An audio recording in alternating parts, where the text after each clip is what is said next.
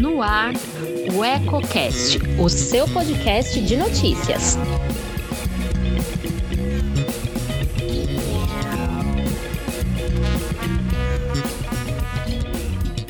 Olá, eu sou Elton Laude e começa agora mais um Politicando, que toda semana traz alguns pontos e contrapontos do meio político. Quer saber o que está dando que falar nos bastidores? Fique comigo.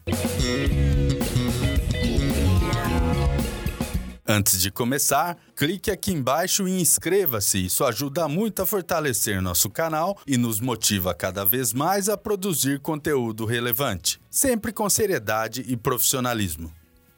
Quase em clima de férias, a Câmara Municipal de Lençóis Paulista teve uma sessão sem muitas novidades na noite da última segunda-feira.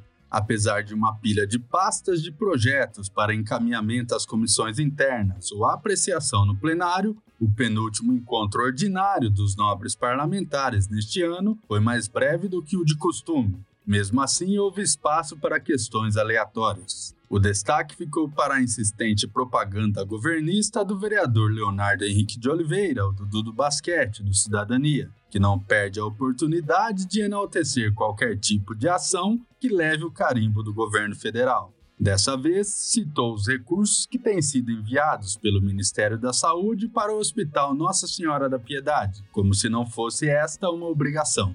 Dudu chegou a dizer que não se recorda de tais repasses consecutivos terem ocorrido em governos anteriores, como se estivesse querendo convencer aos que ouviam que o presidente Jair Bolsonaro, do PL, é o cara. Parece que esqueceram de avisar o vereador que a pandemia que segue em curso, cujo enfrentamento é objeto das citadas verbas, não é algo que acontece todo ano, como Natal e Dia das Mães. Mas a colocação não passou despercebida aos ouvidos do vereador Francisco de Assis Naves, o Chico, do MDB. Assim que teve a oportunidade, o primeiro secretário da mesa diretora fez questão de retrucar, afirmando que o dinheiro não é de governo de lá ou de acolá, mas sim do povo, que deve receber de volta o que paga de impostos. Para Chico Naves, não se pode confundir isso com um favor.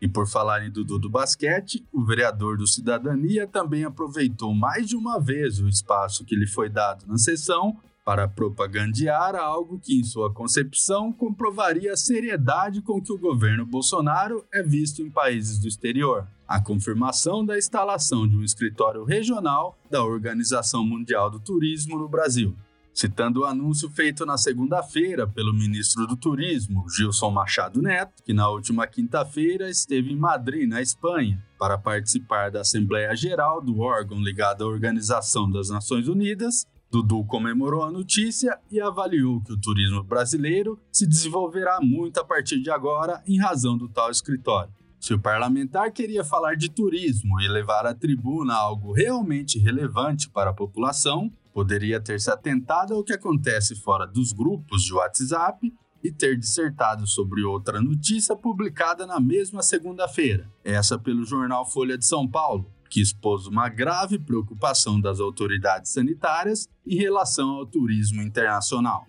Na matéria publicada pela Folha, Meiruz de Souza Freitas, diretora da Anvisa, principal órgão do gênero do país, foi claramente enfática ao dizer que a ausência de um passaporte da vacina contra a Covid-19 para entrar no Brasil pode transformar o país em um destino de férias para pessoas do mundo todo e tem se recusado a receber os imunizantes.